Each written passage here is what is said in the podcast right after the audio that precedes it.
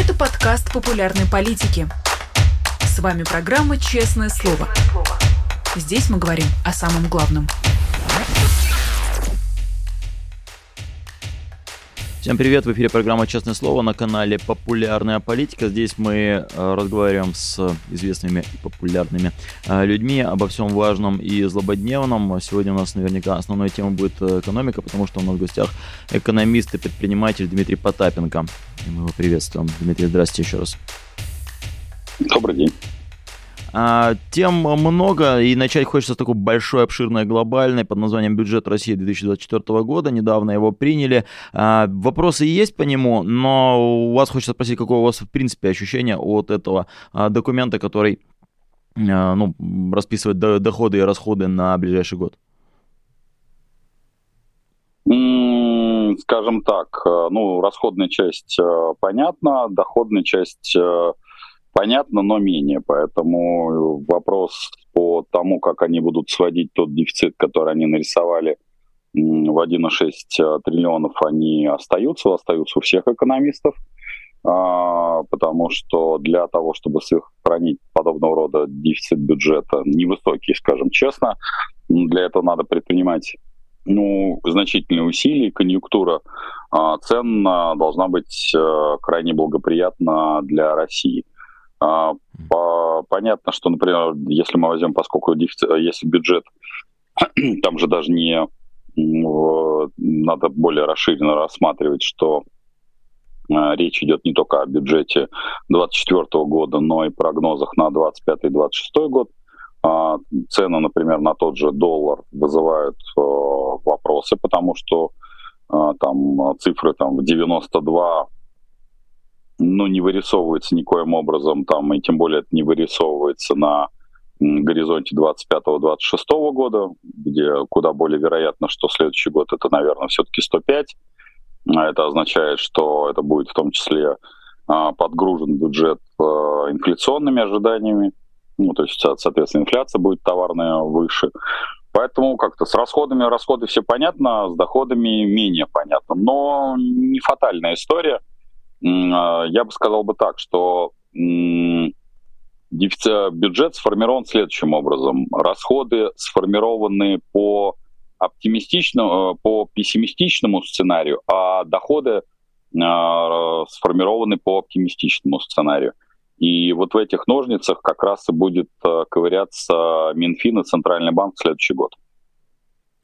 А по поводу расходов а, все-таки хочется да, с вами поговорить. Э, вот последние годы, сколько помню, что, ну, говорят, что расходы на правоохранителей растут, или мне кажется, что я так это помню. А, расходы на правоохранителей растут, расходы на военку растут, и в то же время они ужимаются на какие-то социальные расходы, на образование, медицину. Кажется, если сложить все эти новости, там когда будет ноль или, или даже минус. Ну вот пишут, что на правоохранительную деятельность более 14 триллионов и на оборону, а на образование меньше полутора триллионов. Но я, может быть, не понимаю, но, может быть, можно эту, из этой огромной суммы, которая идет на силовой блок, немножко давать больше на образование, и для них это будет вот столько, и все будут счастливы, и Набиулина во всем белом, а Путин во всем белом, и это будет прекрасно. Разве так нельзя?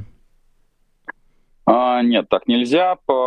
Значит, смотрите, здесь, а, ну, поскольку говорю, я не занимаюсь, как говорится, пропагандой ни, ни, ни, ни слева, ни справа, я всегда mm-hmm. говорю о том, что нужно жестко анализировать. Значит, многие начинают говорить о том, что бюджет мобилизационный, что там все брошено на военку. Это не совсем так. Значит, а, что произошло в бюджете? Это именно по статейно. В бюджете произошло перераспределение, и часть так называемых социальных статей, а именно военнослужащим и выплаты, соответственно, по там, либо потере кормильцев, либо по потере трудоспособности, они перепол, переползли вот в этот так называемый мобилизационный или военизированный бюджет. И поэтому mm-hmm. где-то сокращение социалки просто произошло перераспределение. Ну, потому что, говорю, ну, история – нужно заниматься аналитикой, а не пытаться там все замазать сначала кра- черной краской, либо потом белой, а потом оказаться, что и, и там, и там ты дурак. Вот. А, касаемо образования, образование по перераспределение тоже произошло, но оно связано не столько с, ну, поскольку ваше предположение, а вот давайте мы перекинем mm-hmm туда больше денег, а вопрос на кого? Здесь образование же, оно подушевое. И если у вас население вымирает, то на кого вы будете перераспределять эти деньги? А поскольку демографическая пирамида, здесь, я думаю, Леша Ракшал куда лучше расскажет, что мы, на самом деле, елочка уже поехала вверх, а вот внизу-то там, ну, грубо говоря, там у корневища очень мало на народу, а большая часть народа, опять-таки, это ну, вот, э, мигранты, которым нужно не столько даже не высшее, не среднее образование, сколько образование в области там, ну, понимания русского языка и образование в области понимания там, культуры, ассимиляции и всего остального, то, в общем, расходовать-то не на кого. То есть не, не, не, не там а, самые основные сложности, сложности с доходом. Потому что вот эти переброски, это, ну, мы можем, конечно, там, условно говоря, попытаться на эту тему поспекулировать, но это бессмыслица. Что говорю, социалка просто съехала в расходы на то, что называется СВО, образование уехало, потому что нет просто кого учить, а вот э, ключевой вопрос, а, собственно говоря, ребята, а будет ли у вас такая цена на нефть, а сможете ли вы удержать курс, в, а вы не сможете его удержать в, в том диапазоне, а, вам просто иначе, нам, вам придется иначе курс, либо курс разгонять, либо, что более вероятно, допечатывать деньги, а это, соответственно, инфляционный а, переход на 2025 год. Ну да, про нефтегазовые доходы отдельно тоже говорят о том, что а, только в, минувшем, в минувший год а, доходы а, от нефтегазовой отрасли составят 28%. Это там такой какой-то минимум за, за последние годы. На, насколько это опасно? Действительно ли Россия теряет а, такой вечный источник дохода в виде нефти? Ну вот вы частично докоснулись. А, в целом вы думаете, что это будет снижаться, и это фатально для России? Нет в этом ничего хорошего. Так-то Путин обещал, что мы сойдем когда-то с нефтегазовой иглы. Значит, э, сейчас есть отчет э, аудиторской палаты, где вот как раз эта цифра 28 а, а, по 9 месяцам звучит.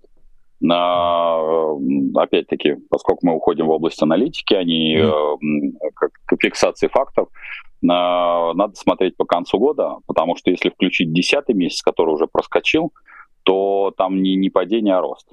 Там потому что есть временные факторы, когда доходы растут, а когда доходы падают. И, скорее всего, этот год э, Россия закончит, э, если не вровень с 2021 э, годом, то э, может даже чуть-чуть его превысить. 2020 год э, провальный, 2022 год э, просто пиковый, а вот 2021 э, год это вот год, который имеет смысл э, к анализу, потому что ну там разное временное. 22 типа там цены офигительно выросли, и относительно 22 23 будет хуже. Но надо брать 21 год, чтобы, потому что это вот такой, ну, плавный, плавный рост. Фатально ли для российского бюджета? Нет, не фатально.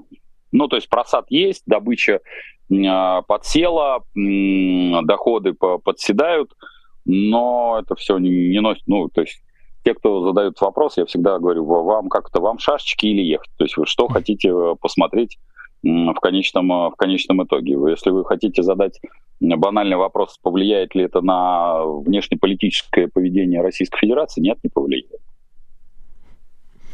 А, еще из таких последних показателей Набиулина недавно выступала в Думе, ее слова расхватали в заголовке разные СМИ, и ну, одной, одним из самых таких Поставщиком заголовка была информация ее про инфляцию, около, около 7,5% да, на процентов э, назвала. А, это опасно для экономики, 7% инфляции, это, это много или мало? Простой такой вопрос, и почему?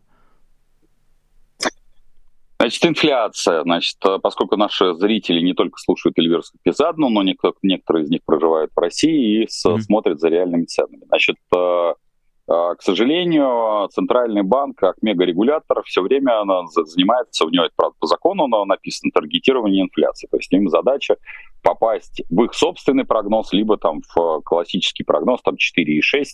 А, Значит, э, вот эта вот э, монетарная инфляция, о которой мы там сейчас говорим, 7%, что она выросла, что она больше, чем 4,6%, да, она выросла. А, для потребителя основным является инфляция, о которой я говорил с самого начала этого года, mm-hmm. что она будет в районе там, 17-23%. Ну вот, наверное, товарная инфляция по ряду, по ряду средней по корзине она где-то 25% и есть. А, есть провалы очень сильные по курице, по яйцу, которые произошли вот в последние месяцы. До этого таких провалов не было, но есть вещи, которые там борщевой набор, в общем, по концу года, наверное, 56% показал. Есть товары, которые, в общем, на платах. А плохо или хорошо, вопрос же не в товарной или даже в денежной инфляции. Вопрос, насколько растут ваши доходы. Почему я об этом обращаю внимание? Ну, в, были десятилетия, годы, когда инфляция была и товарная, и денежная существенно выше. Но если ваши доходы растут, э, опережая эту инфляцию, то вам по большому счету по барабану. А вот с доходами здесь есть э, неравномерность, потому что есть регионы, а, которые ну, весьма себя недурно чувствуют на том, что у них работает ВПК.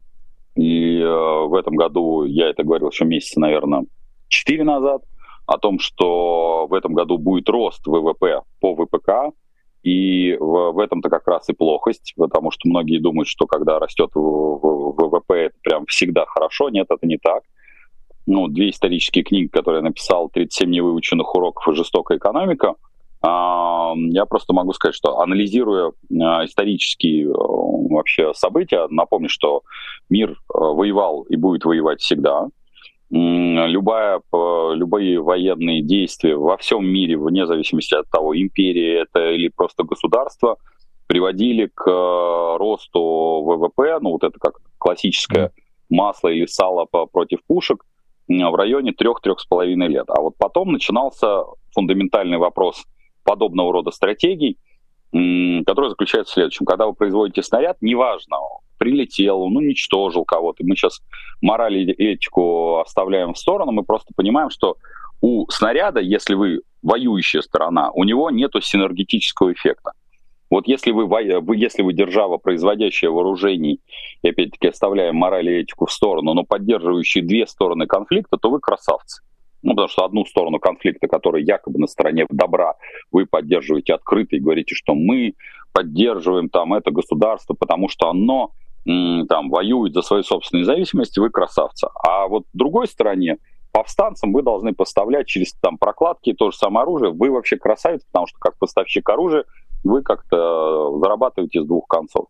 Но если вы попадаете в сторону как защищающуюся, так и нападающую, и вы являетесь страной, производящей вооружение, для вас возникает засада, потому что произведенный снаряд — это попандос. Вне зависимости от того, даже если он не выстрелил, а встал на, у себя на, на, на, склад, на складе. Ну вот, собственно говоря, когда мы обсуждали э, то, что, э, например, будут кассетные боеприпасы э, США будут поставлять, ну, для, с точки зрения экономической операции, это прямо идеальная операция. Так у тебя ты должен платить за склады, за их охрану, для их сопровождения – Плюс снаряды надо утилизировать, потому что они, ну, как-то приводят, они же сами там, как э, химические реакции, там не самые хорошие. А тут ты поставил, мало того, что ты весь такой поддерживающий демократию и все остальное, плюс ко всему склады можно сносить, людей можно отправлять в реальную экономику, в ВПК можно немножко как-то подужать, э, потому что ну, в ВПК никогда не... Про... Если ты, опять-таки, не поставщик двух сторон, ВПК — это всегда плохо для экономики. А, создание рабочих мест а, и вообще а, какой-то подъем экономики за то, что что-то делается, это, это все не, нет, это не, это не КВПК? Ну, это, ну, это, это все, ну, это, это временно. Ну, вот э, я говорю, если вы, если вы производитель оружия, то ваша mm-hmm. задача поддерживать обе стороны. Это mm-hmm. цинично и, без, и беспринципно. А если вы на, неважно, обороняющаяся или нападающая сторона, для вас это засада. Прямо засада засадой. Потому что, ну, э, вы, вы, вы все равно деньги-то откуда-то берете. А потом, ну, условно говоря, ведь э, я приведу ну, фразу величайшего, скажем так, э, стратега войны. Я вот еще задолго до 2014 года во всех своих презентациях цитировал и считаю их по-прежнему очень важных для разработки стратегии любых компаний несколько трактатов. Это первое Э, Суньцзы, это трактат о войне, это э, Хагакури, сокрытая в листве, и, безусловно, э, фон Клаузовица тоже о войне. Вот господин фон Клаузович, следует цитата следующая. Задача любой войны — достижение мира на наиболее приемлемых для победителя условиях. Потому что, то есть, войны ведутся исключительно как экономический актор. И если вы просто произвели железяку, и она ничего вам не дала, то есть если вы не захватили женщин, детей, обозы, а, нивы с полями, а просто отутюжили территорию, где уничтожили рабов потенциальных, то вы идиот, как полководец. Вам нужно захватывать. Вам нужно... Любая, любая империя, она обязана ресурсы захватывать, а пустыни, пустыни выжженные, которые еще разминировать, что ты с ней будешь делать-то? Ну вот есть она, что дальше-то?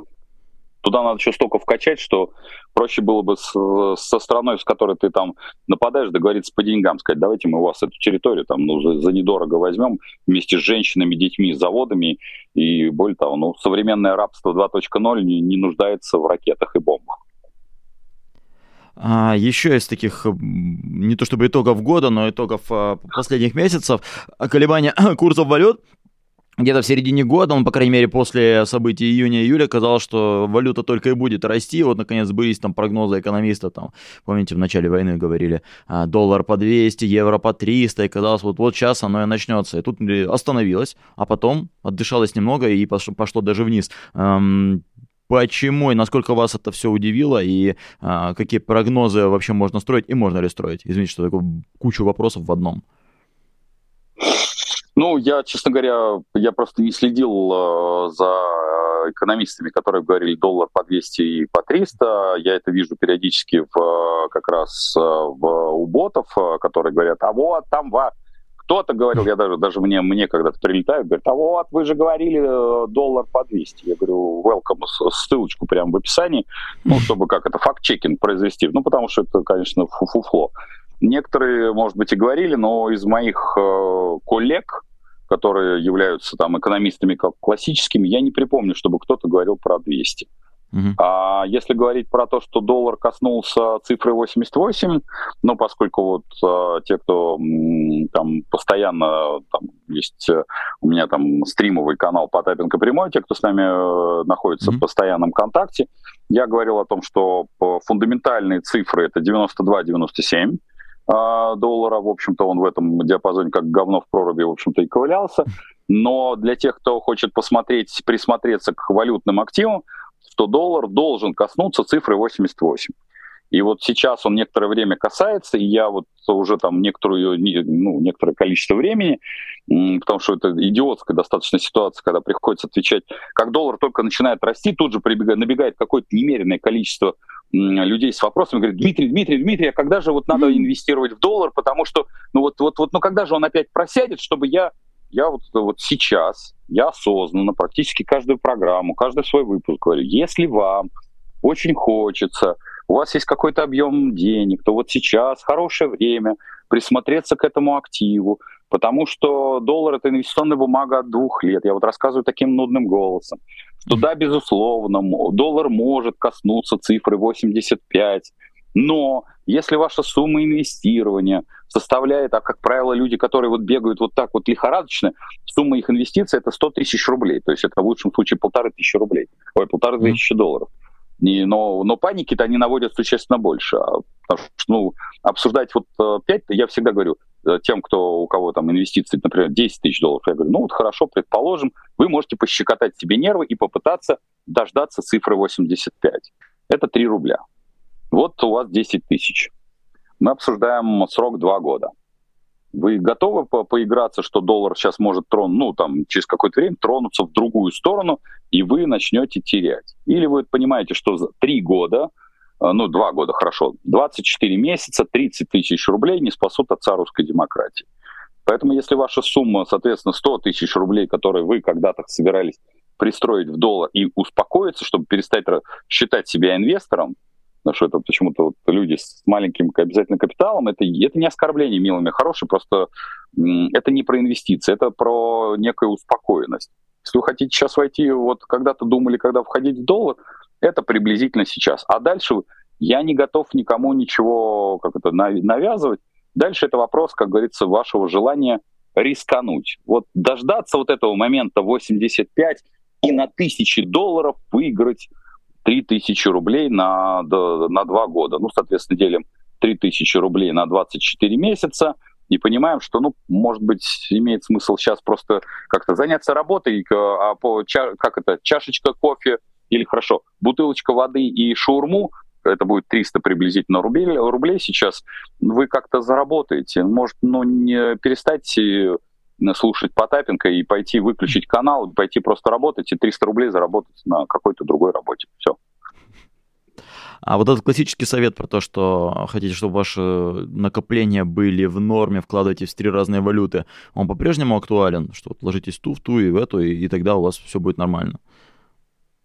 Ну, я бы сказал бы так. Э, опять-таки, мы рассматриваем все-таки некий э, а, ну, вот э, всегда немножко сложно отвечать на этот вопрос, потому что в 90% случаев я, я приведу следующую статистику. Даже тогда, когда существовал некий фондовый рынок в Российской Федерации, даже тогда, когда существовало 17 тысяч брокерских компаний, даже тогда, когда существовало 21 миллион брокерских счетов. Mm-hmm. Средний чек по брокерскому счету был 500 тысяч рублей.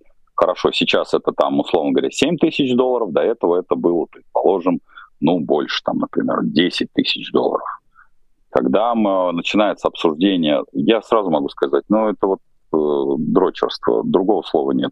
Когда вот, да, давайте, давайте мы вот такую стратегию, а вот мы будем инвестировать там в интеллектуальные активы. Ну, слушайте, вы вот этой дерготней на самом деле даете заработать брокеру и бирже.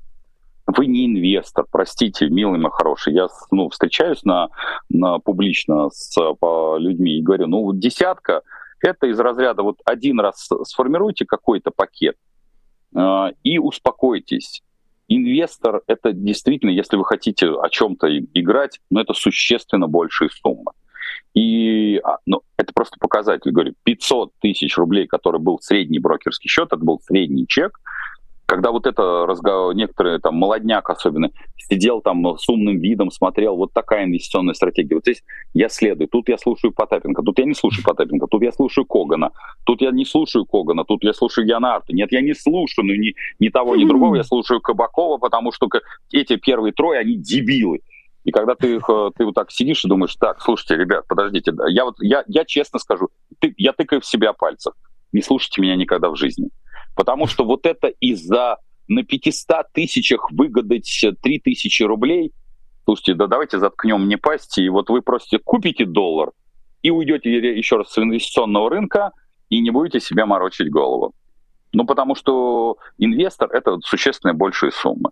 А все остальное, ну, если хочется поиграть, типа вот этого казино, ну, это все иллюзорность. Поэтому ну, все по-другому. Инвестор это больш, большие суммы, это большие дядьки. Э, минимальная цифра, когда вы можете ну, хоть сколько-нибудь разрабатывать какую-то инвестиционную стратегию, э, ну да, потому что доходность, э, которую можно по самым лучшим подсчетам сделать там 10, 10%, лучше она не бывает, даже если она в пике бывает, потом все равно бывает провал. Но чтобы вам хоть как-то что-то окупать, ну, вот я говорю, вот у вас 5 миллионов, стратегия с доходом 10%. 10%. За год это 500 тысяч. Делим, соответственно, на 12 меньше полтинника. Меньше полтинника инвестор, который, в общем-то, по сути дела, живет на зарплату кассира в пятерочке. Вот я несложным движением руки разрушил вот весь разговор даже с 5 миллионами на каком-нибудь инвестиционном счете. Алис. Да, сурово. А про криптовалюту вы также выражаете, что никого не слушаете и в этом ничего серьезного, потому что ну, ну просто Телеграм, наверное, когда устанавливаешь себе, э, первый Телеграм-канал какой-нибудь э, подписываешься, тут же тебе лезет реклама. Вот, криптовалюта там, криптовалюта здесь, вкладывайтесь, не вкладывайтесь. Вот, вот сразу это действует. Даже есть один э, фейк, да, э, есть даже фейковый канал, э, который э, подделан по, как якобы от моего имени ведется, на например, телеграм-канал Потапенко, он один, там где 32 тысячи. Все остальные телеграм-каналы, с, даже с моей рожей, даже с моими паспортными данными, это фейк. Там, кстати, что же меня очень сильно поражает. Вот ну, под моими там видосами есть там Boosty всякие, кто может книжку купить, там винил, ну такое, это все в лайтовом режиме, кто может э, как-то поддерживать канал там какими-то смешными копейками. Но вот на этом фейковом, на, на двух фейковых каналах, где от моего имени да, за паспортные данные берут деньги, люди умудряются туда вкачать 70 тысяч, 50 тысяч. Потом а, мне пишут, что вот, Дмитрий, меня кинули мошенники. При том, что я про крипту регулярно говорю, что, еще раз говорю, крипта — это частные деньги, это средство платежа, это не средство накопления. Если вы изначально относитесь и делаете то же самое, что делается с фиатной системой, вместо платежа вы начинаете накапливать, вы изначально убиваете само платежное средство, а самое главное, шансов на то, что вы за, заработаете, он ну, близок к отрицательному, потому что платежи — это вера. И, mm-hmm. соответственно, чем, чем меньше уверенности в завтрашнем дне, не вас, опять-таки, вы мелкий, вы мелкий планктон, а есть, э, условно говоря, титаны, которые ходят туда и обратно. И вы если там пропадает вера, уверенность в завтрашнем дне, и это не русскоязычная аудитория, потому что э, основные платежные средства, они точно вне рамок кириллической зоны. Напомню, мы маленькая с точки зрения нации рас, с точки зрения на, на языке, на котором мы общаемся, на а, алфавите, на котором мы общаемся, не понимает большая часть мира. У нас там 200 миллионов, а весь мир общается на испанском, на английском, на китайском. Ну, то есть мы по распространенности языка и мы же нет, нет вот обязательно там у нас, вы абсолютно правы, как только подгружаешь телегу, то тебе тут же скажут, давайте в криптовалюты. Итак, криптовалюта – средство платежа. Вам нужно заплатить за, за что-то, платите. Сальвадор, яркий тому пример. Сальвадор начинает использовать частные деньги в, в качестве средства платежа. Но если вы решили поиграться, ну, как-то, как, как, как, как в том анекдоте, и вас поимеют, и вас поимеют. А если мы коснулись, удачный способ, а, раз мы коснулись Латинской Америки, вас спросить, э, мы к России еще вернемся, но тем не менее, вдруг не успею. Аргентина. А, избрали президента либертарианца. У вас, как экономиста, какие ожидания к тому, что вот сейчас будет страна с либертарианской экономикой, как это, да, этот мем, не то что в Телеграме, вообще в соцсетях, там что, что-то там при Анкапе. Вот это вот ждет Аргентину? Вы с интересом вообще наблюдаете за то, что там происходит? Ну, поскольку как-то я, я всегда при, придерживаюсь э, классического анархизма, скажем так, mm-hmm. э, я могу сказать, что, конечно, из... Э, ха, вот у меня вчера был как раз э, на канале, был такие посиделки под лозунгом «А, а, «Хавьер ли нам милей?» скажем так. Ну, я могу сказать, что из, из, он нам не милей совсем, потому, потому что не надо... Что такое анархизм? Анархизм — это не отсутствие правил, это отсутствие людей, которые устанавливают эти правила. И самое главное, не надо путать анархизм с распущенностью. И вот э, то, что демонстрирует э, Милей, на мой взгляд, это э, много лозунгов и много распущенности. Анархия — это в первую очередь высочайшая степень самоорганизации. Высочайшая степень самоорганизации, потому что ты должен учитывать не только свои границы, но и границы там, стороны, производящей другой труд.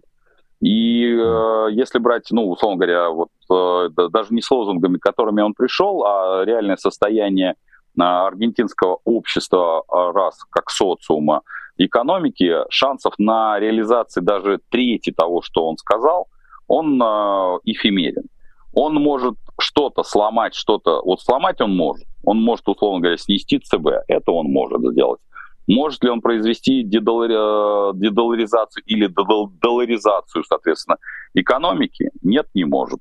Потому что вот, э, скорее всего, ну, по моим оценкам, если он выдержит первые 4 месяца и не, на, не накосячит, это будет большое-большое человеческое спасибо. Потому что я не видел его навыков в построении систем. А, лозунг, а, а к лозунговой активности, неважно, характер она левого, правого, э, либертарианского характера, там, анархокапитализма я отношусь крайне негативно. Я э, стараюсь анализировать э, практические шаги каждого человека, который что бы там в жизни не продвигал.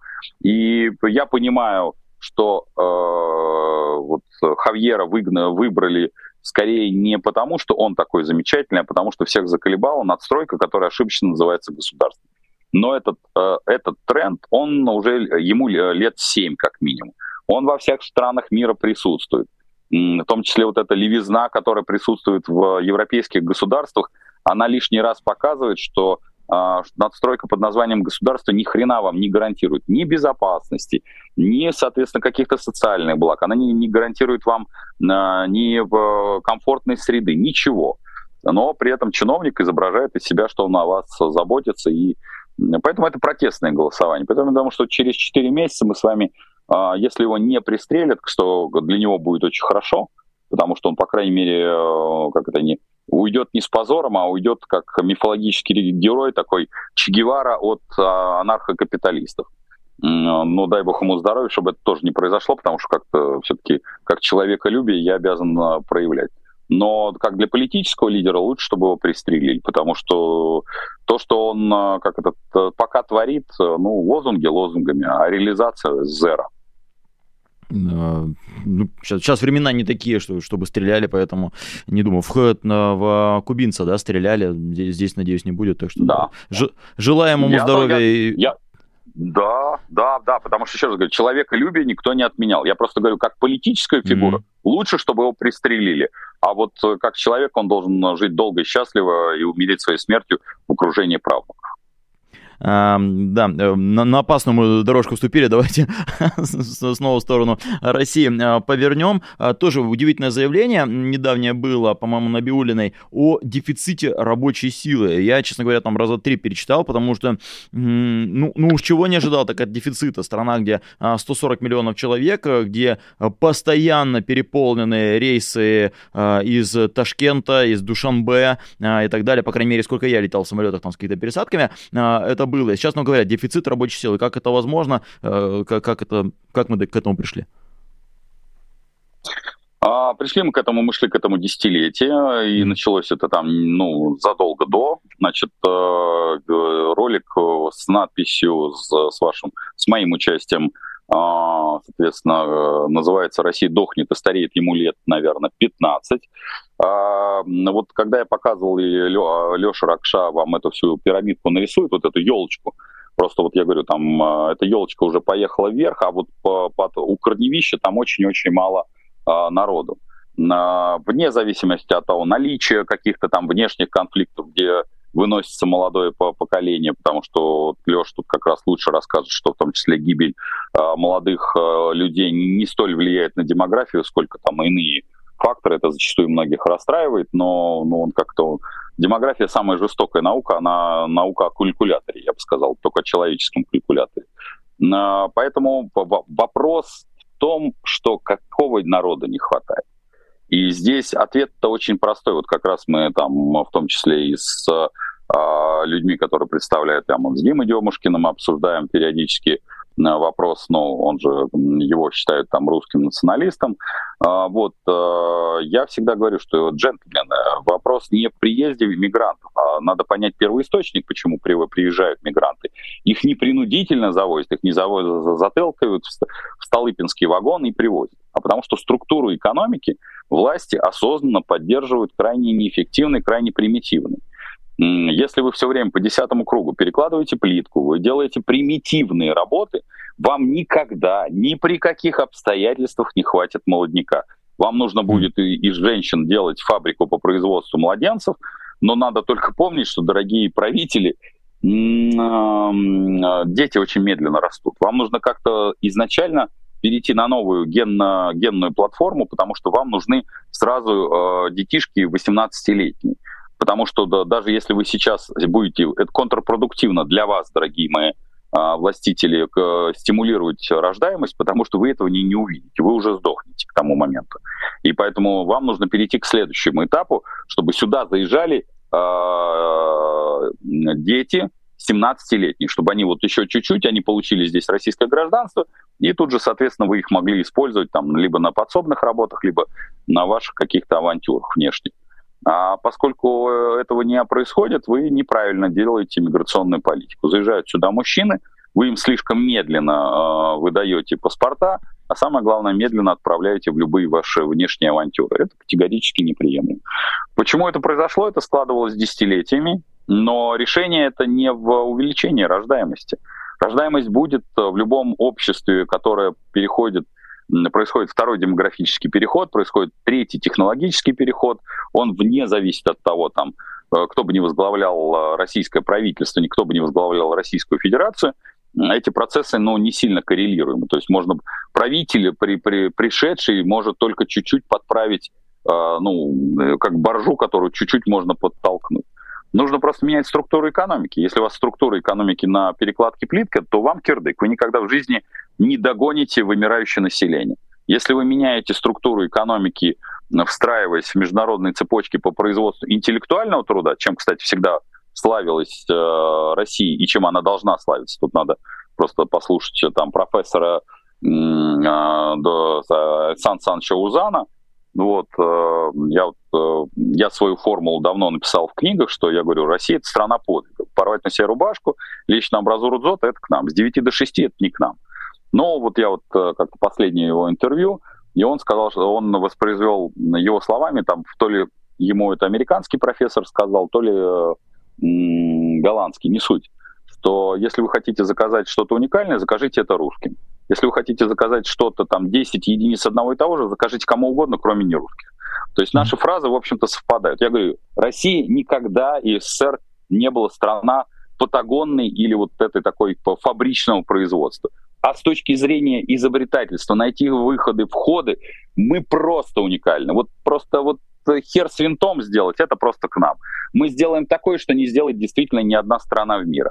Ну так значит, надо просто использоваться и встраиваться вот именно вот этой интеллектуальной части. Не надо здесь размещать а, фабрики по производству каких-то дешевого китайского, китайских фабрикушек. Пусть это делают а, Китай, а, соответственно, Вьетнам. Те, у кого за это заточены руки, развивайте интеллектуальный потенциал, экономику высоких переделов и, возвращаясь к демографии, вам будет абсолютно фиолетово, будет сюда заезжать э, огромное количество дворников, поскольку здесь будут другие мигранты. Это будут мигранты э, интеллектуалов. Хм. А, как раз только что пришла новость, что силовики удвоили число облав на мигрантов, об этом а, сообщают а, вот, ну, отчеты а, отчеты правоохранительных органов. А вот тоже вас о чем хотел спросить. У вас э, много действительно стримов с Дмитрием Демушкиным. Демушкина уважаем, большой ему привет. Э, но вопрос, который напрашивается, Дмитрий Потапенко, вы националист? Нет, я, я анархист, я же сказал. Как-то uh-huh. чума на все, все дома. Я могу, вы, если внимательно посмотрите, а, я, я как это я в, в авторитете и у левых, у правых, э, и у всех остальных, потому что я не присоединяюсь ни к кому, как-то, как пел Высоцкий, я не присоединяюсь ни к одному из движений. Причина весьма прозаична. А, я всегда выбираюсь своей колеей. А, Еще он нам присылает вопрос про автокредиты. Вообще а, в последние годы люди подсели на эти автокредиты на, по крайней мере, льготную часть, но в то же время писали недавно, что э, исчерпывается потихонечку ресурс на эти самые льготные автокредиты. А вот у вас хочется спросить, как вообще они в принципе могут исчерпаться ресурсно э, какие-либо автокредиты? Казалось, что ну, давать их выгодно и вообще будут ли покупать в России машины или мы ждем падения и в этой отрасли тоже покупки машин? Ну, машины будут покупать, потому что Россия недоавтомобилизированная страна, точно так же, как и ипотека. Mm. Просто сейчас а, Эльвира Сапьезадна и ее блок, он увеличивает ставку рефинансирования. Это в целом замедлит кредитование как потребительское, так и авто, так и ипотечное, потому что пузырек э, им надо подостудить, и а, люди будут покупать машины, потому что все, что касается Российской Федерации, срок, средний срок э, автомобилей у нас 14 лет, Э, возраст, и в основном покупают это автотазы, там первое и пятое место, даже на пятом месте находится семерка, которая уже сто лет как не, не производится, поэтому автопарк России достаточно старый, и самое главное, что он ну, построен на платформах у давно уже ушедших э, с российского рынка, в том числе там вторые, третьи места занимают, пока еще занимают э, по наличию, я имею в виду не по продажам, а по наличию занимают корейцы. Сейчас это будет занимать э, китайцы, которые продаются там в три дорого. А, того самого тот самый исход э, брендов, по крайней мере, в э, автопроизводстве, он ощущается, он ощутился за эти полтора года, после того, как стало известно, что уходят те марки, эти марки автомобилей. И будет ли он заметен в ближайшее время? Ну, давайте разделим. Значит, mm-hmm. автопроизводство в России, да, автопроизводство в России, в, в принципе, ну, оно достаточно такая вещь сильно в себе, потому что я хочу напомнить главную историю СССР, а потом России продолженной, что сначала мы закупили Fiat, потом э, этот э, стал типа Жигулями и был э, планово-убыточным и дотационным, и да, пока не пришел Карлос Гон и не переделал это все под Рено, все это было планово-убыточно. Потом, соответственно, все они отсюда свалили, вот, и это стало опять планово, не то что планово-убыточным, мы просто собираем отверточным, отверточным вариантом. Но российские власти, российское государство по-прежнему не забывает покупать два автомобиля. Один вы покупаете себе, а второй в виде таможенных пошлин, акцизов, глонасов, на утилизационных сборов вы покупаете в российский бюджет. Это вот mm. принцип, вне зависимости от того, сколько вы не зарабатывали. Автомобиль, автомобиль же покупается в основном в кредит, поэтому проблема ухода или прихода сюда автопроизводителей, но здесь были дилеры, здесь были какие-то сборочные производства. Я об этом говорил задолго, там, до 24 числа, что само, само присутствие, то, каким образом российские власти затаскивали сюда так называемых автопроизводителей, это не только контрпродуктивно, а это а, плохо для Российской Федерации. Причина mm. того, что вот история про так называемую локализацию, это все ну, ложная история. Надо было, если уж вы хотите как-то развивать российский рынок, то основная задача это вы ставите производство, но изначально договариваетесь с автопроизводителем, что не менее там 30%, 30% э, он продает здесь, а 70% продает на других рынках. То есть надо захватывать было рынки, а не подгибать свой собственный рынок под э, автопроизводителя. Но мы маемо что маемо, поэтому ну, китайскую шнягу купить в три дорого, ну вот как, ну, у нас есть Джак, который в Китае стоил 990 тысяч, а здесь он стоит 2600. Э, ну, вот, а если ты хочешь купить что-то приличное, ну, машину купить можно, но просто пригоняешь ее из Европы. В общем, мы вернулись в такие условные 90-е. В 90-е я когда гонял машины, ну, просто там были другие схемы, э, гонялась машина либо на, на моряка, либо, соответственно, был, была схема моряч, э, моряки были, потом а, была дипломат-дип-схема, а, ну, что-то в этом роде. Такая. Сейчас, сейчас эти схемы, я далек сейчас от того, я смотрю за автоблокерами, которые вынуждены э, соплями исходить на, по поводу китайских погремушек, но говорят, э, долбодятлов, которые не в состоянии купить себе приличную тачку, купили себе китайскую погремушку и говорят, ой, какой там телевизор стоит, ой-ой, а какая, какая, какая там а, говенная пластиковая кожа, но она, она лучше, чем у а, мировых брендов, а вот э, мировой рынок лег под китайцев, где он лег? В Европу съезди, придурок. Где ты там увидишь, чтобы европеец ездил на китайской погремушке или в Соединенные Штаты? А то, что ты, ты урод, у тебя, и ты, у тебя просели э, доходы, и ты не в состоянии теперь купить хор- хороший себе там Мерседес в нормальном исполнении, который ты начинаешь обсирать, что вот о, он проиграл какой, какой, какой-то электричке из Китая. Какой электрички из Китая он проиграл, дебил? Ну, ты чего там, про, про экологию, что ли, там решил рассказать, что она там везде порулила? Да нет, бензиновый двигатель как рулил, так и будет рулить. Еще достаточно долго. Э, энергия э, зеленая производится все равно из сжигания топлива в 90% случаев. Тем более ты живешь в России, какая в задницу тут электричка.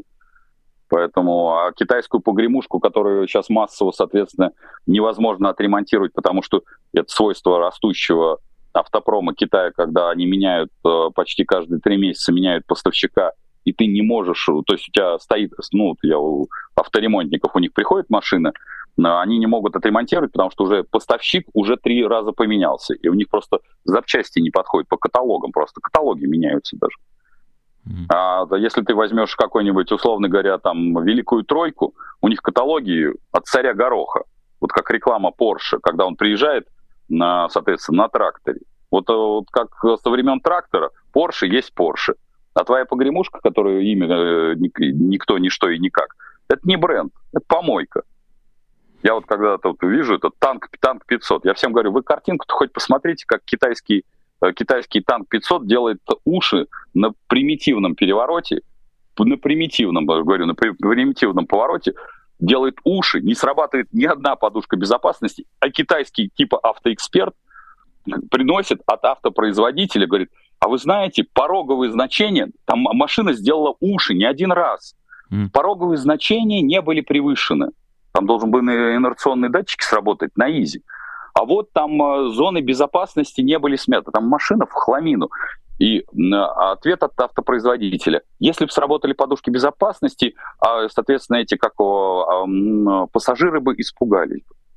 И вот это, ну, хочется сказать, ребят, ну, то, что китайцы как-то по своим нормам испытывают свои же автомобили, ну окей, они имеют право, за, еще раз, это задача автопроизводителя и купленного блохера, вот вам это впаривать. Но вы-то заботитесь о своей семье. Если эта погремушка делает на примитивном повороте уши, и там ни хрена не срабатывает, вы, вы, вам своих детей не жалко, свою жену, себя, и вы сравниваете вот это говнище Т-500, куда в том числе зачехлили там э, ноги его куча бабла, чтобы он на этом говне проехался, и говорите, что это сравнивается с крузаком, который я не ахти как люблю. Где крузак и вот, вот это говнище одноразовое, которое стоит как крыло от Боинга? Ну вот, вот оно, весь мой ответ. Пока нас не забанили за обилие оскорблений, на этом закончим. Дмитрий Потапенко, экономист, был у нас сегодня в эфире. Большое спасибо, Дмитрий. Пока-пока. Пока. Спасибо. А, спасибо вам, что смотрели наш эфир. Давайте покажем список патронов. А, среди них, надеюсь, нет а, автоблокеров, которых не любит а, Дмитрий Потапенко. Ну и даже, даже если есть, не обижайтесь, не, не переставайте быть нашими патронами, а становитесь, становитесь снова и снова. С вами были 45 минут экономист Дмитрий Потапенко и журналист Дмитрий Низовцев. Смотрите нас снова и снова. На популярной политике еще будет много чего интересного. Ну, чего стоят только утренние новости, которые выйдут совсем-совсем скоро. А я прощаюсь с вами до будущих эфиров ну, если на популярной политике, то на следующей неделе. Если а, на канале Сергея Бойко, то уже вечером сегодня будет э, наше еженедельное новое шоу. Не пропустите. Спасибо вам, Дмитрий Низовцев. До новых встреч. Пока-пока. Вы слушали подкаст «Популярные политики». Мы выходим на Apple Podcast, Google Podcast, Spotify и SoundCloud. А еще подписывайтесь на наш канал в YouTube.